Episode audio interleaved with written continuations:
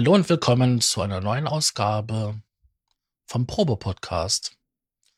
In der heutigen Ausgabe beschäftigen wir uns mit den Geschäftsmodellen der Softwarehersteller. Und natürlich habe ich dafür auch wieder einen Gast. Magst du mal Hallo sagen, Stefan? Hallo. ja, hallo, grüßt euch. Ist schön. Geht's dir gut? Ja. Ja, mir auch. Wenn ich mit dir quatsche, geht's mir immer gut. Schleim. Das freut mich. Das geht runter wie Öl. Ja, das soll's ja auch. Butter habe ich leider nicht mehr. Oh Gott, schlimme Bilder. ähm, letzter Tango in Paris. Da gibt es doch eine Butterzähne. Wir schweifen ab. Mhm. äh, wir hatten das Thema Beta. Beta-Tester. Ich fühle mich manchmal, wenn ich für viel Geld Software gekauft habe, sei es das Betriebssystem, ähm, Treiber für meine Hardware, ist ja auch eine Software, Musikproduktionssoftware, so eine digitale Audio-Workstation, oft so, dass ich lange Zeit lang ungewollter Beta-Tester bin. Hast du das auch? Ja, das habe ich auch. Also auch mit äh, damaligen Soundkarten hatte ich das auch, dass man da noch Beta-Tester war von den Treibern. Da ging es dann ja so langsam los mit äh, Windows 64-Bit und so. Ja. Und da meint der Hersteller so, nö, wird sich eh nicht durchsetzen. Und ja, was dann sozusagen so Beta-Tester in diesem Programm. Obwohl da halt dickfett drauf stand auf dem Karton, 64-Bit ready und es gab eigentlich nur Beta-Treiber. Richtig.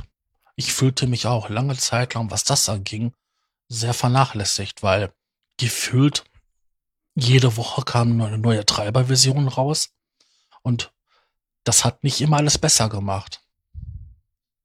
Verschlimmbessert. Richtig. Gibt es da denn irgendwie so eine besondere Erfahrung, die dir so im Gedächtnis geblieben ist? Mhm, Cubase kann das ganz gut, Steinberg. ja, die machen das immer. Ich meine, wir, ist, ja. wir hatten in der letzten Ausgabe ja ähm, das Upgrade gehabt von, ähm, genau. von 9,5 auf 10. Und wir sind sicher, dass da noch einiges ähm, an Fehlern gefunden wird. Ja, da häufen sich noch die Fehler, denke ich. Oder die Bugs. Ja, du schaust ja regelmäßig bei denen aufs Forum rein. Ist da noch nichts aufgefallen? Ah, doch, da sind ein paar, aber ich habe das jetzt nicht weiter verfolgt, weil man möchte sich ja nicht immer konzentrieren auf, auf, auf andere, sondern auf sich selber irgendwo ein bisschen. Aber mir sind natürlich auch schon ein paar Fehler aufgefallen mit grafischer Oberfläche beim Export, dass dann auf einmal das Bild, die, die Schrift, der Schriftzug von den, was du exportieren möchtest, dann total mit so einem Strich verzogen wird, sodass du nichts mehr sehen kannst. Das geht dann zwar weg, wenn du einen Linksklick, Linksklick machst ja. auf das, auf das Dialogfeld, dann ist es weg, aber das sind dann so Sachen, hm. Das ist unschön. wobei da, wobei ja. da heißt es ja eigentlich, es soll ja an den Grafikkartentreiber liegen. Aber komischerweise ist das ja an keiner anderen Stelle, ne? Ähm, das waren kein Grafiktreiber, also es kann kein Grafiktreiberproblem sein, weil es ja die aktuellsten waren drauf. Mhm. Und äh, mittlerweile haben auch mehrere Leute dieses Problem gehabt. Schon. Und die haben das auch gepostet auf recording.de. Eigentlich sollten wir mal mit eine Kooperation machen, ne? Ja, eigentlich schon. Und ähm, da gibt's auch echt äh, viele, die auch dieses Problem haben. Aber hm. es ist, glaube ich, normal, gerade, wie heißt es immer so schön, ähm, never play am Patch Day, ne? Richtig. Ähm, das ist ja aber, wenn du es so überlegst, Betriebssystem, die DHW, die Software-Synthesizer oder die, die anderen Plug äh, Effekt-Plugins und so. Wann soll man dann mal mit seinem Hobby oder mit seiner Arbeit anfangen? Ja. Du hast doch gefühlt dann mittlerweile jeden Tag von irgendjemandem ein Update.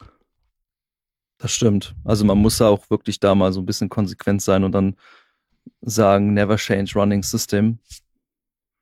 Richtig. Und äh, ja, es häufen, häufen sich natürlich irgendwann die Fehler, wenn da viel Müll draufkommt und viel Krempel. Man, man macht da und macht dies und macht jenes und dann ist das zugemüllt, das System. Und dann häufen sich da wieder Fehler und so. Das kann natürlich dann auch am User liegen, aber ähm, nicht allzu oft ist das, also oft ist es ja auch so, dass es äh, einfach von den Herstellern auch einfach stumm geschwiegen wird. Manchmal hat man das Gefühl. Das habe ich aber auch ganz oft. Das ist, ist, ist jetzt vielleicht ein schlechtes Beispiel. Das ist jetzt, zieht sich jetzt auf dem Spiel. Und zum Beispiel bei Sims 2, beziehungsweise ja. so, sogar Sims 3. Sims 4 gibt es ja schon. Bei Sims 3 ist es so, da gibt es halt einen Bug, der halt, äh, das, das staut sich irgendwann die ganze Zeit, was der Charakter macht und irgendwann führt das zum Absturz, weil das halt so viel Speicher frisst und ja. ähm, du kannst das nur mit einem Sheet aus, aushebeln. Also, berüchtigter Buffer Overrun. Ja, so und, äh, und dann noch so andere Sachen, die dann einfach dazu führen, die dann halt äh, nicht funktionieren oder oder so so Sachen wie in in wie war das in SimCity in dieses neuen SimCity was rauskam, dass du dass die Straßen total überfüllt waren, du konntest nicht mehr irgendwie irgendwo äh, hinfahr, hinfahren mit den Autos, die ja. da halt lang waren und so. Und haben sie dann irgendwie so ein Update rausgehauen, wo du dann mit Luftschiffen und so ein Kram machen konntest, aber damit war das Problem ja nicht behoben. Das hätte man sich vor Jahren nicht erlauben können, als es noch Richtig. nicht so diese einfache Update-Möglichkeit gab übers Internet. Oder ja. Cardbridges. Ja. Ich kann mich noch an Zeiten erinnern, wo äh, Firmen pleite gegangen sind, wenn sie ähm, eine Cardbridge verhauen haben.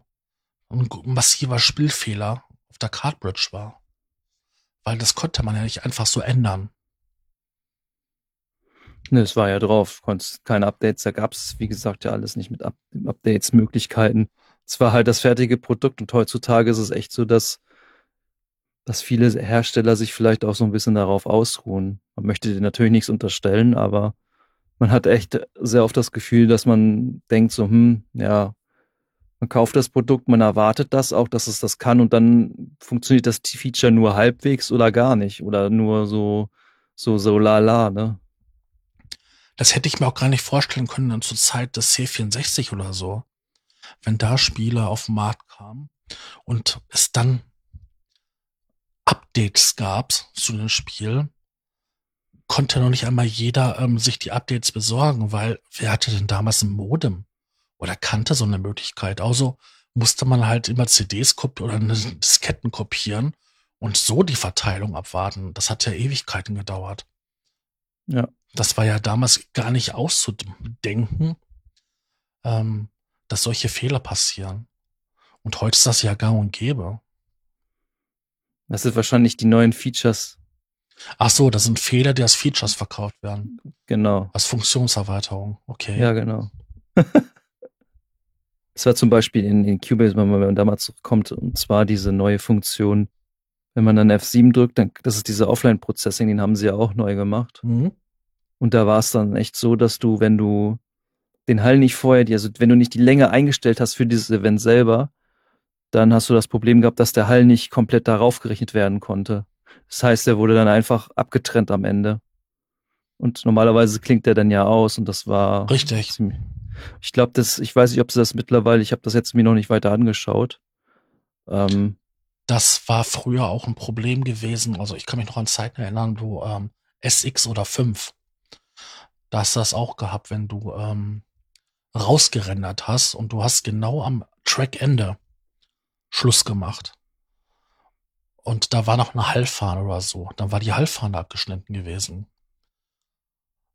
Und das, das, ist ja heute auch, das ist heute aber auch noch so. Das ist heute auch noch so. War das auch bei den, ähm, wie heißt das da, wenn du die einfrierst? Du meinst diese Freeze-Funktion? Genau. Ja, dann musstest du das Event, das musst du, glaube ich, sogar heute noch äh, langziehen, das Event extra, damit das ähm, auch so rausgerinnert wird, wie halt, also ein bisschen, ähm, wie nennt man das? Vorlauf?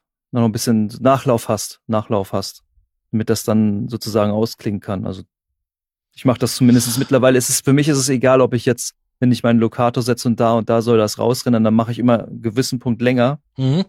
weil ich mir sage, hey, ein bisschen Abklingzeit, damit das wirklich schön ausklingt.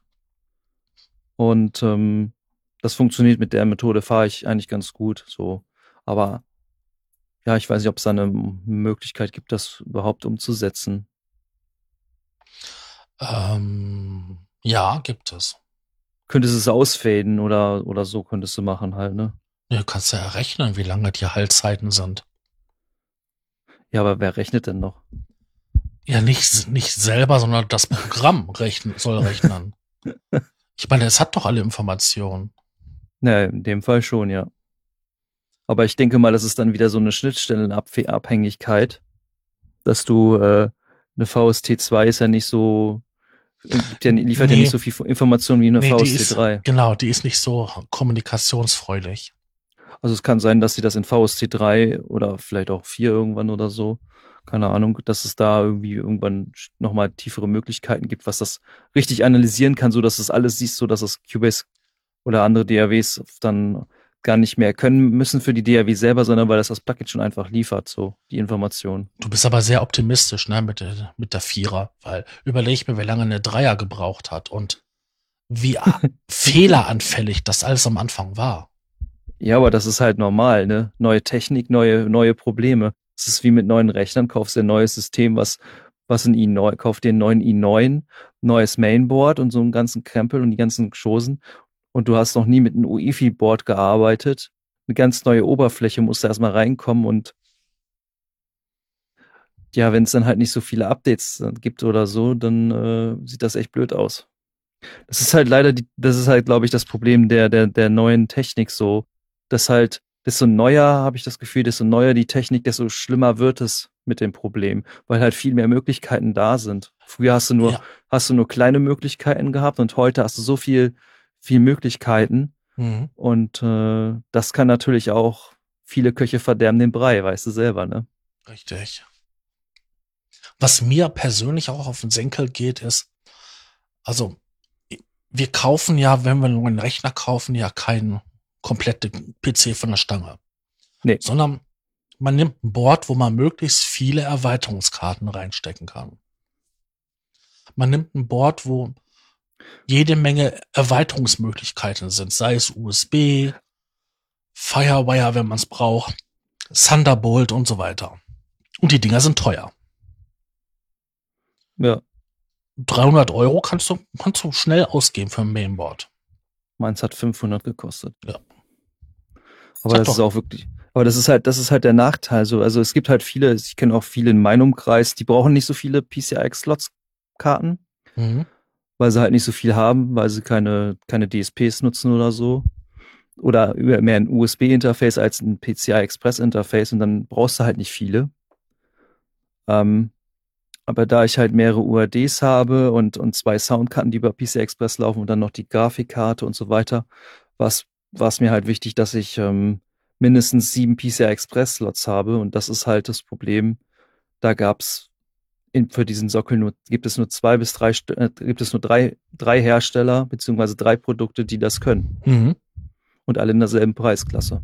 Ja, weil es, weil das Boards sind, die ja nicht für den Consumer. Ja, für den, genau, das ist, sind ja eher so für Workstations und so. Genau, ist auch ein, ist auch ein Workstation-Board. Und die sind wesentlich teurer. Das Problem ist nur, ich gebe da jetzt so viel Geld aus für so ein Mainboard. Ja. Dann hole ich mir einen guten Prozessor. Also ich denke schon mehr als Mittelfeld. Mhm. Ne, der wird so ein oberen Drittel angesiedelt sein. Weil das Geld für ein super Premium Top-Modell haben wir ja nicht. Gut, dann hast du alleine nur für dein Mainboard für den Prozessor schon 1000, 1200 Euro ausgegeben. Und dann kommen alle Nase lang irgendwelche welche Updates fürs Mainboard selbst sogar für die Microcode für den Prozessor. Ja. Die ich immer wieder einspielen muss. Oder nach drei Jahren stelle ich fest, hm, ich brauche doch einen schnelleren Prozessor. Der, die neue Generation hat irgendwie zwei Kerne mehr, äh, hat doppelt so viel eine hohe Taktfrequenz. Das Mainboard kann das aber. Ja. Aber ich muss das Mainboard wieder updaten, damit halt der Microcode da ist, um den Prozessor zu unterstützen. Ja, du brauchst sozusagen dieses Firmware-Upgrade, damit du halt wirklich die aktuellste, äh, aktuellste CPU reinmachen kannst, ja. Ja, aber ich will doch Musik machen und ich will kein ähm, PC-Techniker sein. Ja, vielleicht solltest du ja einen Mac kaufen. Ja, aber das, das ist doch noch viel schlimmer, weil im Mac laufen Ja, nur ja, klar. die und die Grafikkarte, die und die eine Karte. Also, wenn ich da meinen Rechner erweitern will, was ja bei den großen Geräten ja geht, Ist Geringfügig. ja, ist sehr exotisch.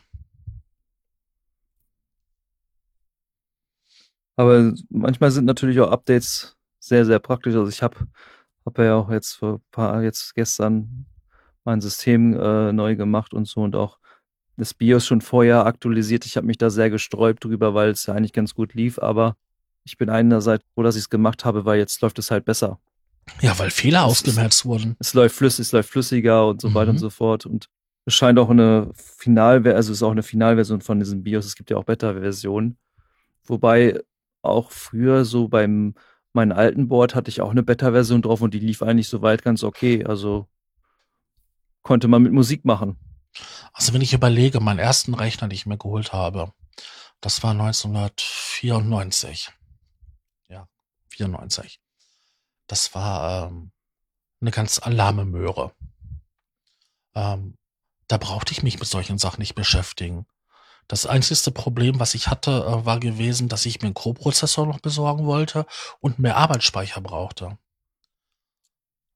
Aber irgendwie so Gedanken darüber machen, dass ich mein BIOS in mein Mainboard updaten muss? Hallo? Ja. Oder auch diese ganze Intel Speed Step Geschichte und so. Also da haben ja auch, hat ja auch Steinberg arge Probleme auch mit gehabt, so dass dann Spikes kamen, so dass du dann auf einmal Ja. Dropouts hattest und so einen ganzen Krempel.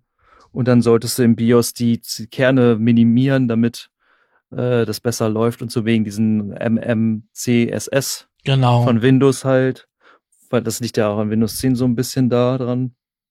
Bei 8.1 ist ja das Problem nicht so, da wird es automatisch irgendwie runtergedrosselt schon von alleine aus, aber Dann kann ich mich noch gut dran erinnern, dass es viele Probleme gab äh, mit den ähm, Turbo-Modus bei den Prozessoren. ja, Wenn die ja, rauf und runter getaktet haben, kam halt die Synchronisation der Soundkarten nicht hinterher, ja, weil die gesamte Treiber, also diese auch mit den mit der ähm, VST-Schnittstelle nicht hinterher kam. Also da hat man ja auch alle Nasen lang. Ich habe gefühlt, habe ich jede Woche da irgendwie mindestens zwei Updates von irgendwelchen Programmen oder auch von der Hardware nachgeschmissen. Das war schrecklich. ja, es frustriert, es frustriert ja auch, weil man ja auch gerne damit arbeiten will und man kann nicht produktiv sein, weil es einfach den Workflow blockiert. Richtig. Weil wenn dein System nicht läuft, dann ist, ist, ist halt die Motivation auch nicht da, weil man möchte ja, dass sein, sein Arbeitsgerät, sein Werkzeug, beim Arzt wird es, eine, wird es, sind es andere Dinge wie ein Kas, Pas, äh, Pascal, Pascal wollte ich gerade sagen. Skapell. Skapell, wie ein Skapell und das muss ja auch ähm, ein gutes Skapell sein und kein, kein Einwe also so, so ein, so ein Plastikskalpell oder so, soll, müsste ja auch schon was Gutes sein, damit du vernünftig arbeiten kannst. Nur so kannst du dann ja auch so ein bisschen, äh, kannst ja auch dein Werkzeug vernünftig verwenden und das ist ja wichtig. Ja, das, das ist ja das, was ich meinte. Also, wenn ich mich am PC setze und ich will Musik machen oder ich will einen Podcast aufnehmen, dann will ich, dass die Kiste läuft. Und nicht, dass Richtig. ich erstmal irgendwas machen muss. Und das habe ich ja immer öfters irgendwie das Gefühl. Ja, es ändert sich ja leider auch immer was, ne? Gerade, gerade, das, ich finde diese Windows-Update-Geschichte finde ich gar nicht so toll. Nein. Also dann lieber mehrere Jahre gar kein neues Windows und dann aber dann komplett neues. Aber jetzt, wie sie es jetzt gemacht haben, ist es irgendwie, Ja, ja, du hast, du musst immer Angst haben nach jedem Update, dass dein Rechner nicht mehr funktioniert. genau, und du musst es ja auch, wie oft schlägt dir oder sagt dir oder rät dir, genau, es rät dir ähm, Steinberg dazu, diese Version nicht aufzuspielen, weil es da mit der Vorversion Probleme gegeben hat. Also der Oder zu Vorabversion. Ja, oder zu Problemen kommen kann halt auch. Ne? Genau. Aber wie oft empfehlen sie das? Sehr oft. Das also ist eigentlich bei jedem Windows-Update. Bei jedem. Weil die auch im Labor selber dann Schwierigkeiten hatten mit den Vorabversionen. Und das, ich finde das als Kunde beschissen. Weil so. ich muss ja ziemlich tief in mein System eingreifen. Und das Schlimme ist ja daran, nicht viel, nicht alle sind so, so affin mit ihrem Rechner, dass die sich so auskennen. Ne? Und das ist halt dann nochmal doppelt ärgerlich, weil die Leute, die haben dann da sich gesagt, oh, jetzt habe ich hier richtig schön Geld reingesteckt für mein System und es läuft aber nicht. Ja, und, ich, und der Kunde und der, und der Support vertröstet dich nur mit irgendwelchen Sachen und und das ist dann halt irgendwie auch nicht so das Wahre. Ich meine, es gibt ja reine PC-Firmen, die ja, ähm, oder Computerfirmen, die PCs für spezielle Anwendungsfälle bauen. Also für Musiker, für Videoproduzenten, die dann alle so verschiedene ja, Besonderheiten aufweisen. Also besonders stabil, besonders ähm, ja, knackserfrei beim Audio oder auch ähm, besonders rechenintensiv beim Video bearbeiten. Und da gibt man viel Geld für aus. Weil die, Geräusch, die Rechner sind ja auch noch geräuschgedämpft, damit sie nicht stören in der Aufnahmesituation. Und da kannst du mal gerne mal sieben bis achttausend Euro für einen PC ausgeben. Hm, es kommt natürlich auch immer darauf an, was du haben willst und was du brauchst, ne? Das muss man natürlich auch dazu sagen. Aber klar, du hast natürlich da den Vorteil, dass du jemanden zum Anscheißen hast, ne? Ja, du hast also wenn, da, also, also, wenn du da, wenn da was nicht läuft, dann könnt, kannst du denen da sagen, ey, Leute, mein Audio-PC, den ihr mir da geschickt habt, oder der macht Probleme, kommt da mal rüber, kommt, guck da mal drüber, was da los ist. Dann musst du dich nicht als Kunde kümmern und das ist natürlich, ähm, lassen die sich natürlich auch bezahlen, ne? Ja, gut, das hasse. Aber ich denke mir immer so, ähm, dieser Kundenkreis, der so einen Rechner kauft, die haben ja auch eine Erwartungshaltung. Richtig. Ähm, die wollen mit den Dingen arbeiten und wollen sich damit nicht beschäftigen. Dir macht es ja vielleicht Spaß, ähm, das letzte bisschen Leistung aus deinem System rauszukitzeln. Na, was kann ich mit Übertaktung machen? Ähm, ja. Na, dann halt auch schon das Einkaufen, kann ja auch schon Vergnügen machen. Ne? So, ich suche mir halt das beste Mainboard raus, na, den besten Prozessor, den geilsten Kühler. Ja, das macht ja auch Spaß irgendwie. Also ja. mir persönlich macht es Spaß. Mir auch. So. Und nicht jeder ist so. Nee. Und wenn ich jetzt jemand bin, der halt nur arbeiten möchte, produktiv sein, dann kotzt mich sowas an, wenn die Kiste nicht läuft. Oder gestern ging sie, dann kam ein Update und heute geht sie nicht mehr. Oder macht nicht mehr das, was sie soll. Ja, das kennt man auch zu gut. Wie ist das denn? Ich hatte da ähm, mir ein neues Produkt gekauft. Sagen wir mal einen schönen Synthesizer. Und der harmoniert nicht mit den anderen Synthesizer. Also wie, ich rede jetzt nicht von heute, sondern ich rede jetzt noch vor einiger Zeit. Da musstest du warten, bis neues Firmware kam. Genau. Und das hat keiner mitgemacht weil da musstest du zum Händler hingehen und da vielleicht eine Diskette holen. Oder du musstest dann selber dann auf der Herstellerseite gehen und das runterladen. Und wenn das dann mehrere Megabyte waren, dann hat das auch noch gedauert. Wahrscheinlich ist es sogar sogar wahrscheinlich früher so gewesen. Ich meine, ich habe das früher ja nicht so mitbekommen, also zumindest nicht mit den Synthesizern. Wahrscheinlich sogar vielleicht sogar ein Mikrochip-Controller komplett ausgetauscht werden muss oder so. Ja, das könnte ja auch sein, ne? Das ist aber schon ganz lange her. Hm. Ähm, die anderen Geräte konntest du alle per, ähm, per Software ähm, das, die Firmware updaten. Also zumindestens über USB oder dann auch noch ein bisschen eher ging das auch über MIDI. Ja. Also Aber dann war das eine richtig kritische Sache. Also da muss es echt aufpassen. Na, ich habe immer Panik gekriegt, wenn ich ich habe ja bei dem Beta-Programm mitgemacht beim äh, oder bin noch auch noch drinne bei MOOC Sub 37 Mhm. Und äh, ja, und wenn da lange irgendwie nichts passiert, dann kriegt man schon so ein bisschen Angst. Ja, vor allen Dingen, wenn das eine USB-Verbindung ist, da vertraut man ja mehr als irgendwie so eine MIDI-Verbindung. Zumindest geht es mir so. Dabei weiß ich eigentlich auch besser, dass die MIDI-Verbindung eigentlich sicherer ist. Ich könnte mir vorstellen, dass die MIDI-Verbindung stabiler ist. Ja, die ist sicherer, ja, definitiv. Aber sie ist halt auch langsamer, ne? Wesentlich langsamer. Das ist aber halt ähm, der Technik geschuldet. Ja. Aber wie oft kamen solche Situationen vor, dass man halt mal ein neues, eine neue Firmware ähm, flashen musste? Also ich kann bei einem Synthesizer, den ich mir gekauft habe, kam nach, äh, ich glaube, einem halben Jahr mal ein Update, aber es war auch ein Funktionsupdate. Also Erweiterungen, sowas. Mhm. Also jetzt nicht, dass keine Fehler behoben wurden, sondern, sondern halt neue Möglichkeiten. Features, neue Features hinzugekommen. Ja. Ja. Dass der Apache, also dann hat man den, den Prozessor, der auf dem Board drauf ist, halt mehr ausgereizt. Der Apache wurde ja aufgemotzt und neue Muster und sowas eingespeichert. Und das war auch recht umfangreich. Ich glaube, das war irgendwie ähm, 10 Megabyte groß. Boah, das ist aber schon ziemlich groß, ne? Ja, das hat auch lange gedauert über, über MIDI. Na, ich weiß noch, dass es bei meinem Microboot, ähm, die haben äh, ziemliche Probleme gehabt mit ihrer Clock. Mhm. Und die ist halt auch so ein bisschen aus den Fugen geraten, immer, bei den Sequencer zumindestens. Und ähm, da haben sie dann auch einen Fix rausgebracht, ein Firmware-Update rausgebracht und seitdem funktioniert es eigentlich ganz gut. Ja, damit. aber seid doch mal ehrlich, so ein Gerät kauft man sich und will Spaß mit haben. Richtig. Und dann hat man keinen Spaß und da muss man lange warten, bis ein, bis ein, bis ein Firmware kommt, ja. ja. Oder man wird selbst tätig, ne? Wenn man es kann. Ja, aber wer will denn heutzutage, oder wer kann das denn eine Firmware selber schreiben? Also ich nicht. aber es gibt ja Nerds.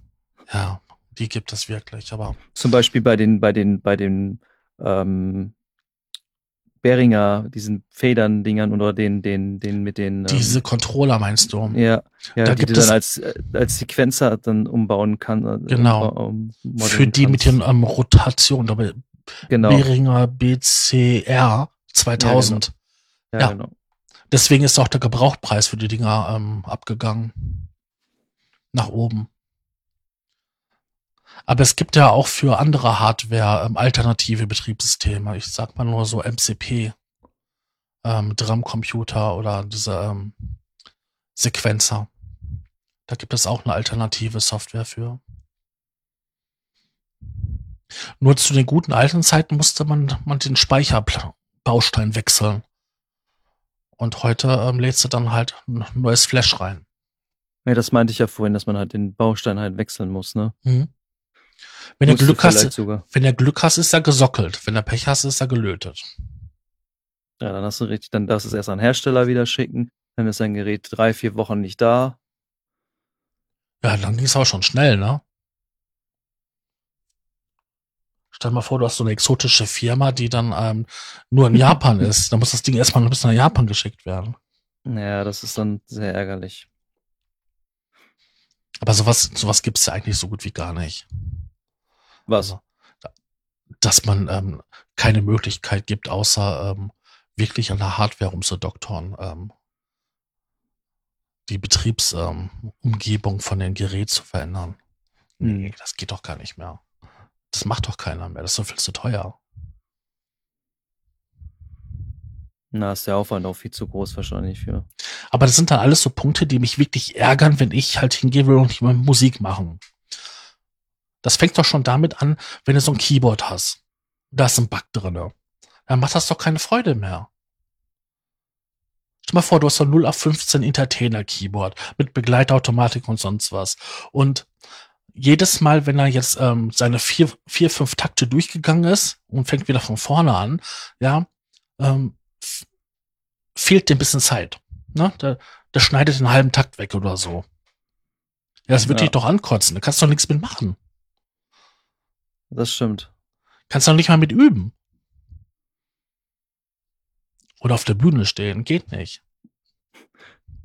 Ist ein Feature. ist ein Feature. Keiner kann mehr drauf tanzen. Ja, das ist ein Feature. Das ist der, der, der Break, das Break-Feature ist es dann. Achso, wir machen aus dem Vierviertel ein Dreiviertel, ne? Ja, genau. ja, ist doch was. Ist doch ja. toll. Aber das habe ich zum Glück noch nicht gehabt, so bei meinen Geräten. So. Also manchmal habe ich das, äh, dass manchmal so eine Stimme weggenommen wird, ne? So, so eine Duophon-Stimme so. Mhm. Zumindest beim MOOC ab und zu mal so oder auch beim, beim, bei, beim Xenophon habe ich das auch ab und zu mal, dass dann da, dir so eine Stimme geklaut wird, so manchmal. Nicht immer, aber Meinst du jetzt nach einem Update oder? Äh nee, nach dem, wenn du selber spielst, Ach, wenn, wenn du spielst. Hm. Das ist so ein bisschen so, als würde, würde er diese Note verschlucken.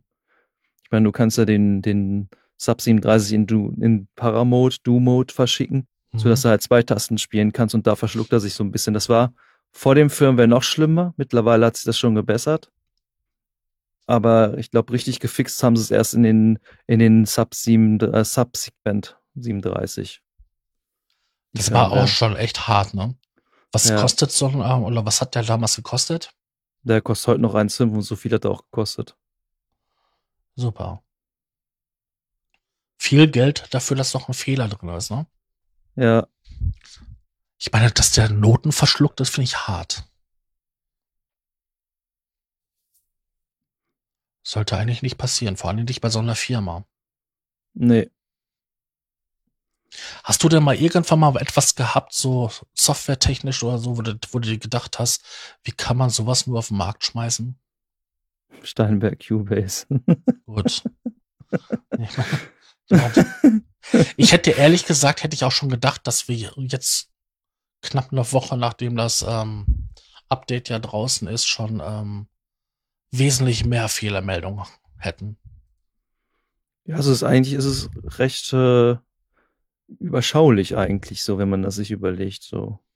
Also das war bei anderen, ähm, war das wesentlich schlimmer. Also wenn ich dran denke, wie, was damals los war bei den ähm, Neuner. Bei sieben. Bei sieben. Bei, bei sieben, bei das sieben. war ja wohl richtig krass.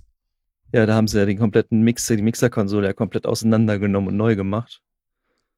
Und ähm,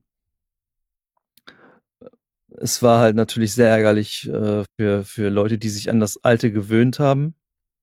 Ja, gut, das Aber ist. Das ist, das ist natürlich so ein bisschen Gewöhnungssache wieder. Genau, das ist eine Umstellung des Workflows.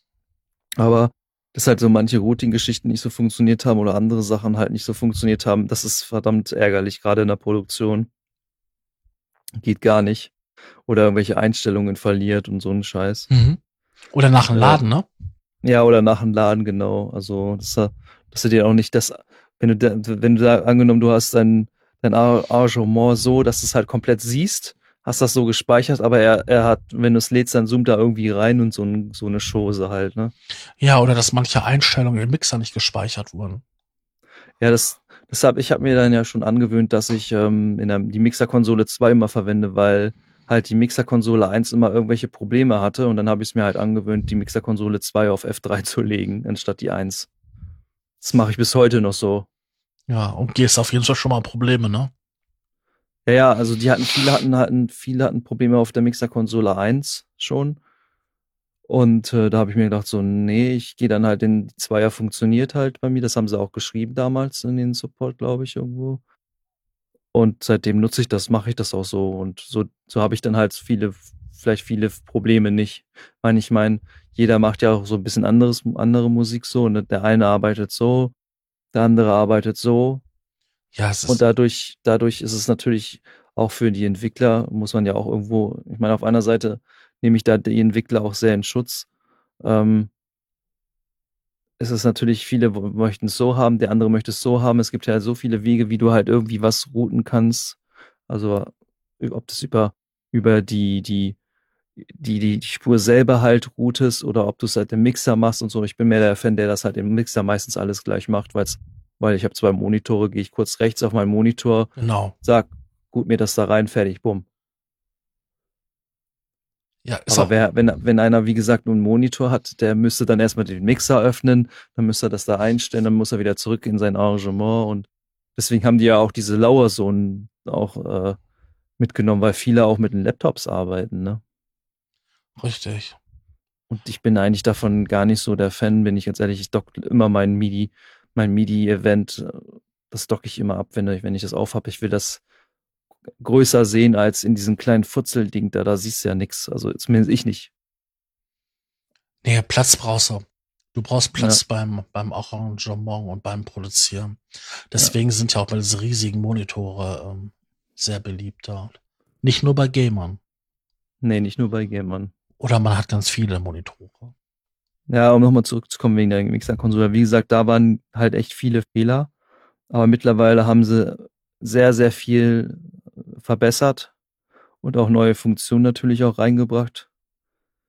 Wobei ich mir halt immer sage, Leute, bevor ihr neue Funktionen macht, macht es doch so, dass es dass erstmal das Grundgerüst richtig läuft, ohne dass jetzt neue Funktionen kommen. Ich meine, klar, auf einer Seite wollen sie den Usern mittlerweile auch, weil sie es vielleicht auch irgendwie ein bisschen müssen, äh, Funktionen reinmachen, damit äh, der Verkaufswert wieder da ist Ja. oder so, keine Ahnung, ne?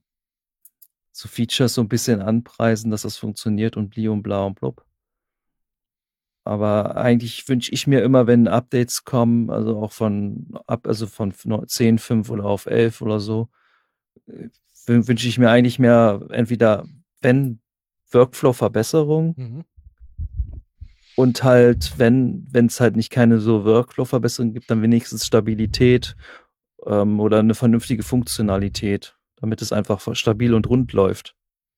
Ich brauche da nicht irgendwie einen zigtausendsten Synthesizer, der noch dazu geworfen wird oder so, der dann wieder irgendwelche Probleme macht. Ist- oder wie die, die, die, die Track, diese Sampler-Track-Spur, die hat am Anfang auch Probleme gemacht, dass da hast du was reingezogen und dann hast du es nicht abspielen können. Ja, das stimmt. Da kann ich mich auch noch gut dran erinnern. Ähm, was mir auch ähm, wichtig wäre, anstatt irgendwelche ähm, neuen Sample Libraries oder sonst was dabei zu legen. Das sind ja nette, nette ähm, Gimmicks. Gimmick, ne? Oder Goodies, wie man so schön Ja. sagt. Ähm, wenn ich dann schon hingehe und so viel Geld in der Hand nehme und jedes kostet ja normal halt sein Geld. Was hast du jetzt bezahlt fürs 10? Das waren 99,90. Also ein Hunderter. Ja. Ähm, da- erwarte ich dann halt ähm, gewisse Stabilität und ich hatte Ja. jetzt nicht das geupdatet, sondern ich hatte jetzt zum ähm, Black Friday mir ähm, Wavelab geupdatet und dort sind einfach ein paar Fehler aufgetreten und das ist, wenn ich ähm, E-Log oder iLog. Mhm. ähm, Plugins habe, ähm, kann das sein, muss nicht, kann aber sein, dass wenn ich ähm, Start, Stopp drücke, mir die Software abschmiert. Ja, das sind natürlich solche Sachen, die, äh, die machen gar keinen Spaß. Nee, und vor allen Dingen, das ist ja so gewesen, die Software ist rausgekommen. Ein paar Tage später gab es schon das erste Update. Eine Woche später das zweite und jetzt sind sie schon beim dritten. Also das heißt, dass da nicht nur, dass es, dass die Oberfläche für mit meinen Augen so extrem dunkel geworden ist, das ist ja beim 10 auch geworden, beim Cubase 10. Ja, Ich finde auch, dass einfach, das geht überhaupt nicht. Ähm, drei Wochen nach, nach Release oder so, solche Fehler zu haben. ja, man stellt sich natürlich auch als Endkunde so, man hat, denkt sich natürlich so, testen die das nicht richtig, ne? Also ich denke mir schon, dass das viele Leute testen. Also es kommt natürlich auch mal auch drauf an, wer, wer es testet und wie er es testet. Ich denke mal, die haben wahrscheinlich ihre, ihre Richtlinien haben, check das, das, das und das, so, so grundlegende Sachen, denke ich mal. Mhm. aber du weißt selber, wie es ist, wenn du in, in der Produktion bist, bist, dann, weil du ja damit arbeitest, merkst du ja erst, ah, das funktioniert gar nicht so, wie das eigentlich soll. Und, und das merkst du erst eigentlich erst später, weil ich könnte mir vorstellen, dass vielleicht auch, also ich meine, es sind da auch viele Studios dabei und so und sind wahrscheinlich auch ein paar Hobbyisten, Hobbyisten, nicht zu verwechseln mit Lobbyisten, ne? Ja. ähm, ähm, die natürlich vielleicht gar nicht so tief die Oberfläche, dass, die, dass sie nur ganz leicht die Oberfläche ankratzen in Cubase und gucken, ah ja gut, Instrumentenspur kann ich erstellen, das funktioniert dies und das. Ich weiß nicht, wie da dieses Verfahren ist. Ich meine, Ich habe auch keine Ahnung, wie das Beta-Tester-Programm bei denen ist. Also ich könnte mir schon vorstellen, dass das schon tief reingeht, aber es ist natürlich auch schwierig. Es gibt so viele Rechensysteme. Du meinst die unterschiedlichen Konfigurationen des Rechners? Ja, genau, also unter verschiedene Konfigurationen, genau, andere Hardware, andere CPU, andere Grafikkarte und dies und das und andere äh, Soundkarte und was weiß ich alles noch. Und ähm, ich meine, diese ganze Vielfalt, die es so gibt, die du dir zusammenstellen kannst an Rechnern, das zu testen ist natürlich ähm, Ja gut, alle möglichen Aufwand, Kommen, alle möglichen Kombinationen, ähm, die theoretische Anzahl ja, kannst ja nicht, nicht durchtesten, das geht nicht. nee, das geht Ähm, nicht. Was ich meinte, sind aber so, wenn man schon Beta-Tests macht, ja, und man beschränkt sich quasi nur auf das Produkt, Ja, teste die Funktion, teste die Funktion. Wieso kommen dann manche Sachen so durch? Ich meine, so, so wie, dieser, wie dieser grafische Fehler beim Export. Ja. Ich denke mal, dass es da nicht so drüber geguckt wurde. Ich weiß es nicht. Ja, aber das ist doch eine, Ele das ist doch eine elementare elementar. Funktion. Ich meine, wenn ich Musik gemacht habe und ich will, dass, dass die jetzt veröffentlicht wird, sei es es online oder auf Tonträger, muss ich doch in der Lage sein, vernünftig mein Ding rauszurechnen. Alle Spuren in einer Spur zu vereinen. Ja, okay, das kann natürlich sein. Vielleicht ist es, ich meine, die werden sicherlich die Systeme wahrscheinlich mit RTI und Nvidia testen. Vielleicht sind auch nur spezielle Modelle davon betroffen. Das weiß man natürlich auch nicht, ne? Ja, dann wäre es halt die aber klar, aber, aber, aber, aber, ist klar, ja, jedenfalls ist es die Grafik, aber klar, es ist natürlich, ähm, das ist, also es hat mich natürlich auch sehr geärgert, was, so, was, wie kann man sowas irgendwie nie machen? Das geht, ja, aber das nicht. sind so Grafikfehler oder so Oberflächenfehler, die erinnern mich so an vor den 2000ern. Mhm. Da hat man das ja öfters mal gehabt bei irgendwelchen Windows-Programmen. Oder wo man sich ja noch lustig gemacht hat über Spiele für Windows. Da tauchte dann solchen Fehler auf, weil ja kein ernsthafter Hersteller ein Spiel für Windows gemacht hat, sondern es war ja alles noch auf DOS-Ebene.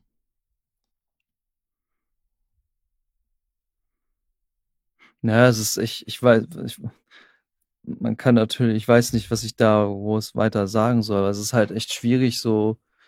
Auf einer Seite bin ich als Kunde natürlich angepisst, aber letztendlich kannst du ja auch nichts machen. Du kannst höchstens eins machen und das Produkt nicht kaufen. Ja, oder halt warten, bis es halt äh, funktioniert. Funktioniert. Und das ist ja das, was viele machen. Ja, es, ja viele warten mittlerweile auch. Ja. Wie viele, wie viel Windows-Updates hast du schon ja mal auf später verschoben? Wie lange kannst du das bei Windows? Drei Monate? Du kannst es länger machen. Also ich habe ähm, mach, mach das immer mit einem Tool. Ja, mit einem Tool, aber du kannst das ja auch so herauszögern. Aber da gilt nur eine gewisse Zeit. Naja, und mit dem Tool kann ich es halt für mich um bestimmte Zeit. Deswegen, ja, aber Herr, siehst du, da musst du schon wieder ein Freak sein, um das zu machen. Ja, das ist richtig. Aber es ist ja, das Problem ist dann ja aber auch, dass du halt nicht bei jeder Windows-Version es aufschieben kannst. Zum Beispiel bei der Home-Version kannst du es nicht machen. Du kannst es nur, glaube ich, bei der Pro und, und bei den höheren Versionen kannst du es mhm. aufschieben. Und bei der Home wird es automatisch gleich, egal ob du willst oder nicht, es wird gleich drauf gemacht. Aber wenn ich ja schon so ein Produktivsystem habe, dann hole ich mir doch die Pro-Version und mache das nicht auf einer Home-Version. Ja, ich habe auch viele, die eine Home-Version und damit arbeiten. Okay. Hm. Alles schon gesehen. Ja, das liegt aber auch vielleicht dann daran, dass sie sich denken, ja, warum, ich habe noch mir den PC gekauft, da war das dabei, die, und dann muss das laufen. Das ist halt ja bei vielen Sachen auch so, ne? Die kaufen das ja. Produkt, haben eine gewisse Erwartungshaltung von diesem Update, sagen mhm. uns, es muss ja laufen und dann merkst du, wenn du halt tief mit dem Produkt arbeitest, oder wenn du, also wenn du halt mit Produkt bist oder so und dich mit beschäftigst, dann tauchen halt Fehler auf. Und ich habe auch manchmal das Gefühl, das liegt echt irgendwie an diesen, ich habe manchmal das Gefühl, das ist so, ein, so ein Baukastensystem einfach irgendwie. Ja. Das, das heute nicht mehr richtig vernünftig programmiert wird. Also früher war das irgendwie nicht so, wäre das halt nicht so krass. Und äh, mittlerweile ist das so, so häufig geworden, irgendwie so schon selbstverständlich. Irgendwie, man hat das Gefühl, der Hersteller sagt sich so, ach, die finden schon die Probleme, die wir nicht gefunden haben, mhm. sollen die mal machen, ne? Richtig, das Gefühl habe ich auch ganz oft. Und das, das zieht sich ja durch alle Produktgruppen durch. Sei es jetzt Video-Schnittprogramm äh, und da muss das, Software. Da muss das nicht hier Software. Adobe sein oder so. Da kann das auch meinetwegen hier Magic mit seinem ähm, Movie Deluxe. Überall habe ich das Gefühl, man haut Software raus mit den tollsten Versprechungen und lässt die Benutzer die Fehler finden. Ja. Ist wahrscheinlich billiger. Ich meine, du hast ja bei allen Versionen ist das ja bezahlbare ähm, Updates.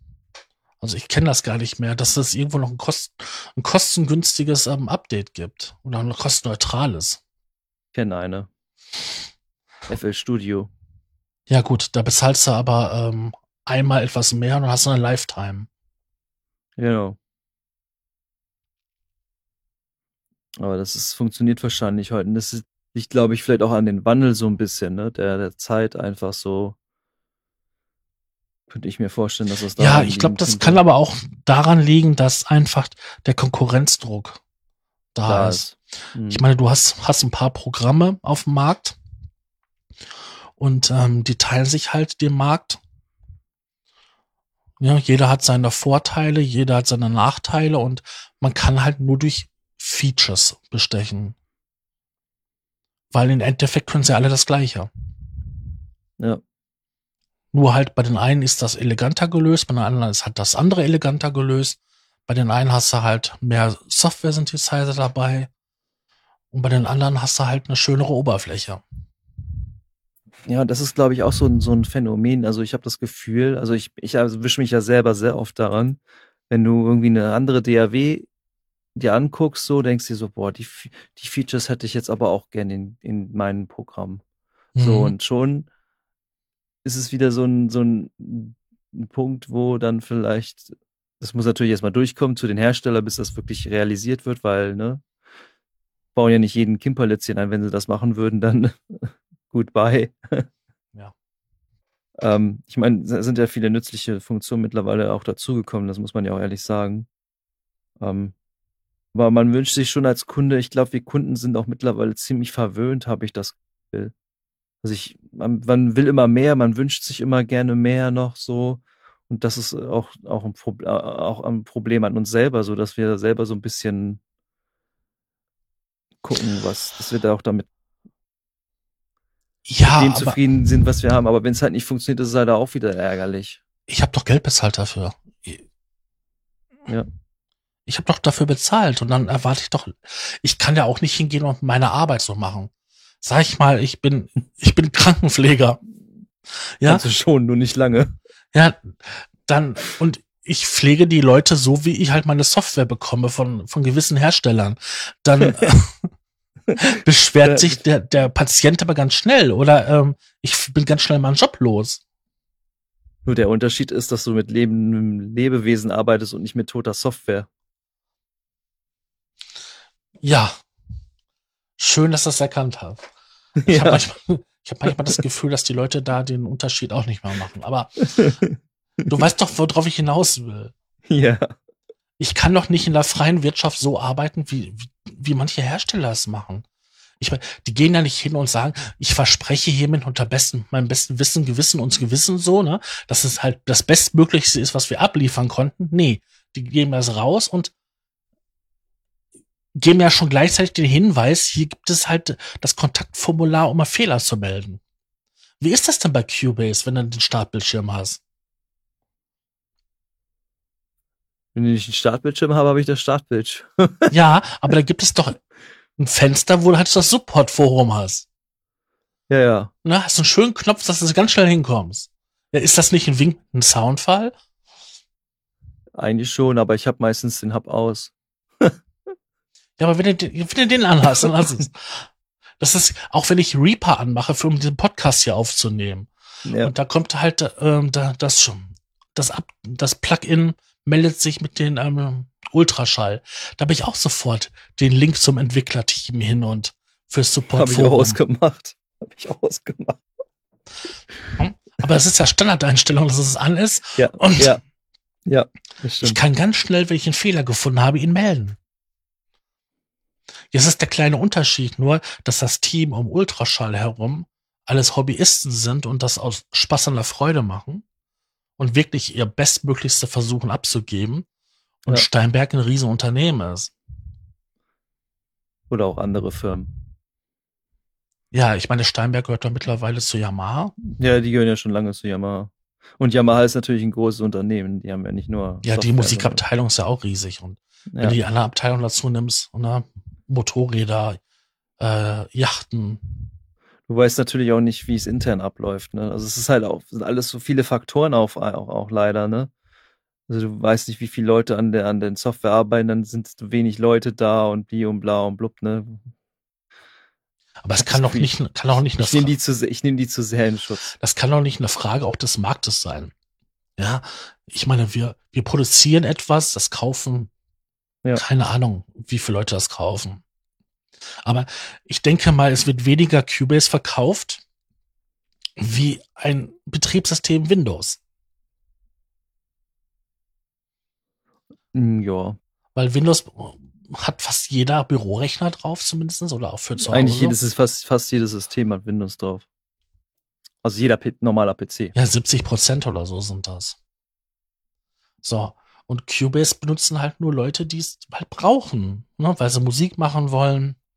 Und dann gibt es ja auch noch Konkurrenzprodukte. Na, selbst viele springen ja schon ab wenigen Dongle, ne?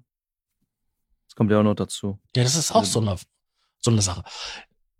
Warum werde ich bestraft für jemanden, der das gekauft hat mit so einem Dongle? Ja, und jemand, der sich den Crack besorgt hat, hat das Problem nicht.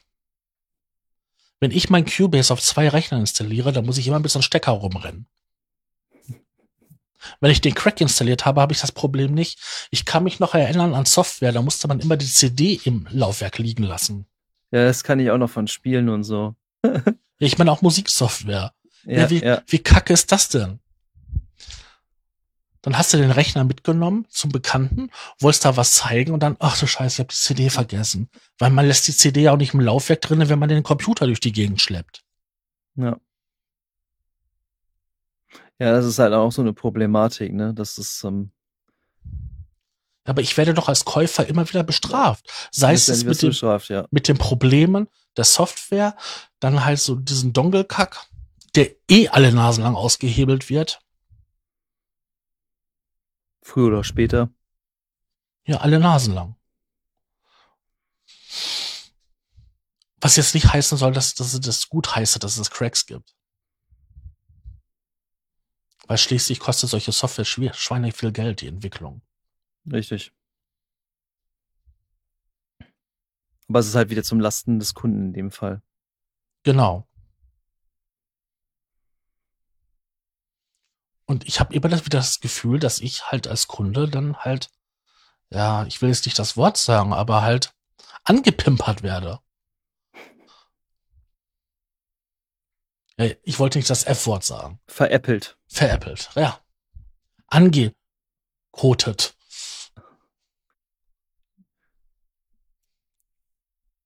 Verarscht.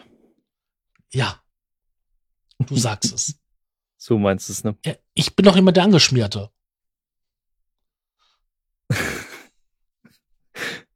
Ja, es ist halt echt, es ist halt echt, echt, echt blöd. Das ist echt ein schwierig, auch ein echt schwieriges Thema, finde ich. Ähm, und ich glaube auch, es wird immer, immer Beta-Tests geben und es wird mittlerweile, denke ich Ja, aber das sind bezahlte. Also Ja, unbezahlte, weil ich bin der Käufer und teste für die Firma unbezahlt. Und ich das, weiß gar nicht, kann man das eigentlich in Rechnung stellen? nee, das das geht leider. Nein. Das ist dann schon bei der Terms of Use wird das ausgeschlossen. Garantiert. Hm, ja, das stimmt. Kannst du recht haben. Es ist, ja, Wer liest sich denn diese Dinger denn durch am Anfang der Installation? Da machst du einen Haken hin und dann weiter. ja, weil du eigentlich, eigentlich damit spielen willst und arbeiten willst. Ja, ich meine, wenn du Musik machst oder so, das spielst du ja auch auf, weil du spielst ja mit den Einstellungen und den, und dann findest du ja diese Fehler. Ja, Weil du dich ja- sag, Weil du dich ja kreativ damit beschäftigst. Richtig, und das ist ja genau, was ich meine. Halt, du findest es halt deswegen und ich glaube, glaube einfach, dass es vielleicht auch daran liegt, dass, dass es nur oberflächlich getestet wird. Vielleicht nur so ein paar neue Sachen, einfach nur so oberflächlich. Ja, aber früher ging das doch auch. Früher konnten, wurde, hat man doch Produkte auf den Markt gebracht, die halt zu Ende ge- gedacht waren, ausgetestet, ausgereift waren. Und heute habe ich das Gefühl, es wird halbfertige Software auf den Markt geschmissen, die voller Fehler ist. Ja, damit sie mit dir später noch mehr Geld aus der Tasche ziehen können. Warum gibt es denn mittlerweile 0,5er Updates? Ah, gab's die nicht früher auch schon? Ja, aber das waren kostenlose. Weil dann irgendwelche. stimmt, die haben das, genau, die haben das, glaube ich, erst seit Studio, seit fünf haben die das, glaube ich, eingeführt. Ne? Bei, Stu, bei, bei Vierer war es noch nicht so. Ich glaube, bei vier war es noch nicht der Fall. Ich bin ja erst seit vier dabei. Mhm. Und ich glaube, bei fünf war das erst mit, wurde dann so langsam äh, immer Geld bezahlen musstest für die Zwischenupdates. Ja, Aber das Problem ist, das Problem ist aber eigentlich, glaube ich, auch da liegt echt daran, dass das die Leute dann, ja, die haben wahrscheinlich Tests damit gemacht, haben es probiert, ob sie damit durchkommen und die Kunden akzeptieren das, die kaufen es dann und ja, das letztendlich müssten wir als Kunde, müssten wir dann sagen, eigentlich alle, nee, wir holen das Produkt uns jetzt nicht. Wir wollen eine vernünftige, stabile Version haben, die wirklich funktioniert, aber das funktioniert nicht bei der Menge. Nein, die Leute sagen sich ja auch, ich möchte gerne das Neueste haben. Ja, das Weil kommt halt noch dazu. Jedes Mal dann ja auch neue Spielsachen drinne sind. Und sei es ja auch nur der 30. Software-Synthesizer, der irgendwelche Samples abfeuert. Oder neue Samples drin sind einfach nur. Ja, genau, eine neue Library. Und dann haben sie grafisch noch die Oberfläche ein bisschen geändert. Aber alles, was dahinter ist, ist das Gleiche. Ja, man weiß natürlich nicht, was sie noch am Code so machen, was sie halt nicht schreiben, ne? Weil es vielleicht nicht Marketing äh, fähig ist oder so, nicht wichtig, nicht marketingfähig ist, so, weil das die Kunden dann noch zu ver verwirren würde. Also ich finde schon, dass die so ein bisschen am Code haben die schon was gemacht, dass das halt Du meinst bei Cubase jetzt selber. Ja, da jetzt werden sie garantiert Cubase, was am Code gemacht haben. Ja, ja, also da, also ich habe bis jetzt auch, auch bei der Installation und gemacht und so, nee, bis jetzt alles gar kein Neu, äh, kein, kein Bluescreen hab, gar nichts. Das lief bis jetzt alles ohne Probleme. Also ich weiß, dass ich damals mit, mit dem Virus TI, da hatte ich richtig Probleme mit, da ist mir das Cubase dann öfters mal abgeschmiert. Und bis jetzt, ich habe das gestern installiert, alles butterweich. Mhm. Das ist, ist es, vielleicht haben sie da auch was verbessert auch. Und du kennst ja auch mein, mein Routing-Problem und so, was ich da teilweise hatte, das ist bis jetzt auch so weit weg. Ähm, Ja, ich meine, wenn du mit einem mit einem Virus TE, den Synthesizer, ähm, einbindest, ist er sowieso mit seiner ähm, Schnittstelle und den USB-Integration schon ein bisschen tricky. ja, das geht sehr, sehr tief im System rein. Genau. Und da, die hatten ja auch lange Zeit lang Probleme gehabt, ähm, das rund zu kriegen, dass es läuft. Und da sind ja so viele drüber sauer gewesen, weil sie, ich weiß gar nicht, was der neu gekostet hat. Vor allen Dingen beim Einser waren ja diese Probleme massiv. Und da kamen sich alle vor wie Beta-Tester. Ne, kaufen dafür 2000 Euro einen Synthesizer und äh, können den mit der Funktion nicht nutzen.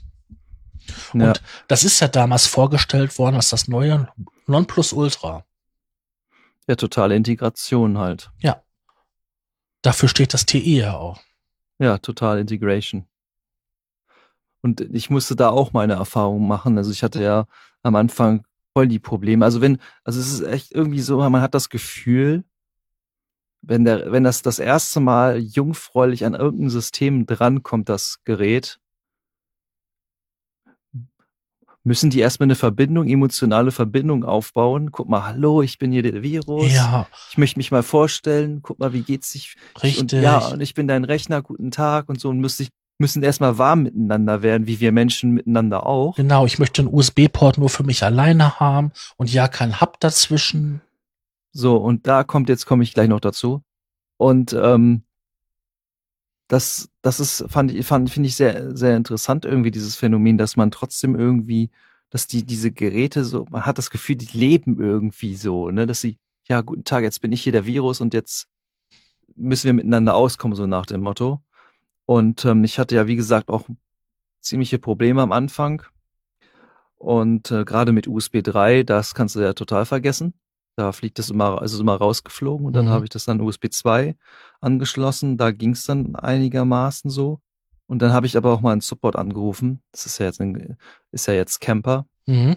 Und ähm, die haben halt auch gesagt, ähm, dass es äh, mittlerweile auch so ist, äh, bei den Macs zum Beispiel. Ähm, früher haben sie ja immer empf- empfohlen, keine Hubs zu verwenden. Mittlerweile revidieren sie das, weil es liegt daran, dass halt manche Mainboards einen gewissen Chipsatz haben, Ja. was der, was der Virus nicht, nicht kann. Das verträgt sich nicht. Das ist ne, wie Hund, Katz und Maus. So, auch ne? schön. Und, ähm, und da gibt es aber Hubs, die haben halt einen gewissen Chipsatz und, und damit funktioniert es. Und das ist bei Mac ist es halt so, auf, also zumindest hat mir das der, der so erzählt beim, beim Support, äh, ist es so, dass halt, ich meine, der Mac selber hat ja schon nicht so viele Schnittstellen. Nee, das haben sie eingespart, ganz schön. Genau. Und weil sie es halt einsparen, läuft das auch eigentlich schon intern. Der Chip ist eigentlich intern schon ein USB-Hub. Okay. Das wissen viele gar nicht. Das ist eigentlich schon intern, dieser Chip ist eigentlich schon sozusagen ein USB-Hub-Controller halt. Und ähm, dadurch ähm, revidiert sich ja einmal diese, diese Geschichte mit diesen USB-Hubs, weil auch das bei Windows teilweise der, der Fall ist halt, so weil die manche Chipsatz, manche, manche haben den Ars Media Chipsatz, manche haben den äh, Texas Instruments Chipsatz, Richtig. manche haben, manche haben äh, den, den, den, ähm, wie gibt, wie heißen die andere noch von USB 3? NEC, NEC-Chipsatz und so ein Mhm. Kram und es ist ja selbst bei, bei RME ist es ja auch so, äh, dass da die nicht alle Chipsätze zur Verfügung, also vernünftig äh, ähm, funktionieren. Also da gibt es für die UF, für die ganzen Firefaces diese neuen oder auch hier die, die, die ADI 2 und so. Da steht, läuft nicht mit den Ars Media Chipsätzen. Richtig, das habe ich auch schon herausgefunden. Und da muss man dann natürlich als Kunde, wenn man dann als Kunde bist, hast du natürlich keine Ahnung davon, ne? Die meisten wissen ja noch nicht mal, was, was, was, was wir im Mainboard drin haben. Richtig. Na, jedenfalls nochmal zurück zum Virus zurückzukommen.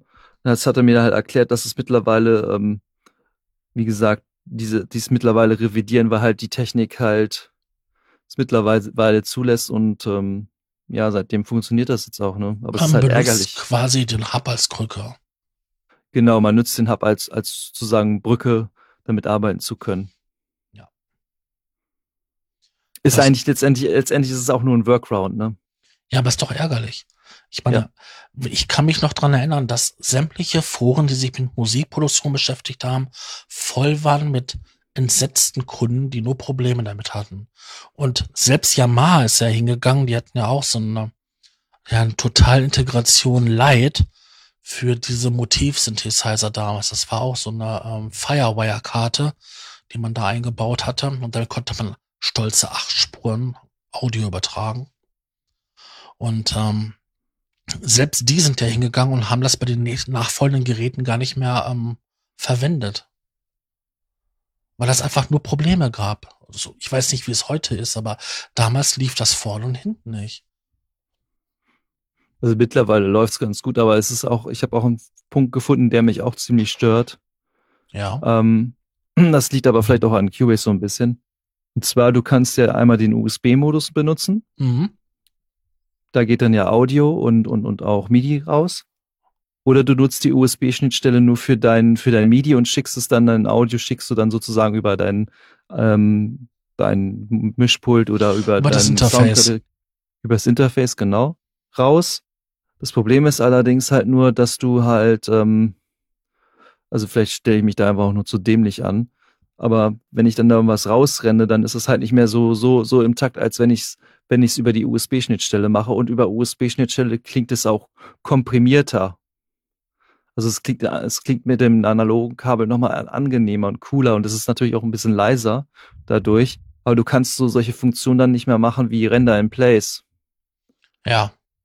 Und das ist, weil das, weil das Plugin greift da zwar drauf zu, aber ähm, du kannst es dann nicht rausrendern. Also zumindest habe ich das nicht hinbekommen. Das müsste ich nochmal gucken, ob das jetzt vielleicht funktioniert. Aber das kann natürlich auch so ein, so ein Cubase-Ding sein, ne? Mhm. Du kannst es natürlich auch direkt gleich, wenn du was machst und auch die gleich aufnehmen. Das ist natürlich das, das Beste, was du machen kannst, so, aber manchmal, Ja, ich meine, das Geheimnis so einer Audio-Workstation ist doch, dass ich doch Spur für Spur editieren kann, im Nachhinein bearbeiten kann, das dann alles zusammen habe und sage, jetzt nehme ich es auf, ja, und mach daraus halt einen Track. Ja. Und dann sollte doch solche Sachen doch funktionieren. Ja. Und nicht, das ist eine versprochene Funktion und die funktioniert nicht. na, das ist halt das, was ich halt doof finde. Ich würde auch am liebsten eigentlich, würde ich nur diese Software nutzen, Ja. damit ich den halt da kontrollieren kann einfach, aber das geht halt nicht, weil du brauchst dafür USB, weil über MIDI geht die ja nicht, die Software. Und das ist halt wieder so ein Punkt, wo ich mir sage so, boah, warum? Ich meine, okay, MIDI gibt nicht so viel MIDI, MIDI-Daten durch, ne? Wie bei Mhm. USB. Und das ist halt, finde ich, so ein bisschen schade, weil die Software hat natürlich die Möglichkeit, noch ein bisschen tiefer in das, in, in, in, den Virus zu gehen und findest halt schneller die Einstellungen. Ja. Und das ist halt schade, dass das halt nur über USB geht und nicht über MIDI. Das ist halt echt schade. Aber vielleicht will man einfach wieder viel zu viel. Nee, du willst nur das, was dir versprochen wurde. Versprochen wurde das doch. Ja, totale, Totale- Integration. Wollte ich gerade sagen, totale Integration. Das heißt, ich kann mit den Hardware-Synthesizer so arbeiten wie mit Software. Wenn man USB nutzt, ja. Dann geht das. Hm. Also keine, keine Situation, die einen irgendwo befriedigt. Nee, nicht wirklich. Müssen wir also mit leben. Ja, oder wir, ja, Ja, boykottieren kannst du es nicht, hast es ja schon gekauft. ja, gebraucht. Ja, aber du hast es gekauft. Richtig. Und derjenige vorhat, Aber ich, ich sag mal so, ich arbeite trotzdem gerne mit dem Virus. Der hat echt schöne Sounds, trotzdem halt, ne? mhm. Und manchmal sage ich, bin ich so der, der Meinung, so, okay, manchmal muss man mit Fehlern leben, weil, jetzt werfe ich ein Argument rein. Ich meine, wenn ich einen Partner habe oder, oder, oder so, dann nehme ich den ja auch so mit den Fehlern, wie er ist. Mhm. Ne? Und da kann ich auch nicht sagen, hier, spiel dir mal ein Firmware-Update draus, damit du mal ein bisschen besser wirst oder so. Das geht ja schlecht. Das ist ein schönes Argument. Weil manchmal entstehen aus Fehlern neue Sachen. Zum Beispiel, Genau ist, das, das ist genau der Punkt. zum Beispiel ist Gerade- aus den kaputten ähm, Waldorf Rack Attack, ich glaube, so heißt das Ding, ähm, diese Klick im Dingsmus Musik, diese Klick und Bits da. Die mal immer acht, die ähm, Chiptune. Ne, Klick und Bits Musik, da wurde es immer so, so klickt und schlickt und ja, ist eine spezielle Musikrichtung. Ist daraus entstanden. 8-Bit. Nee, auch nicht 8-Bit. Klick und Bits. So.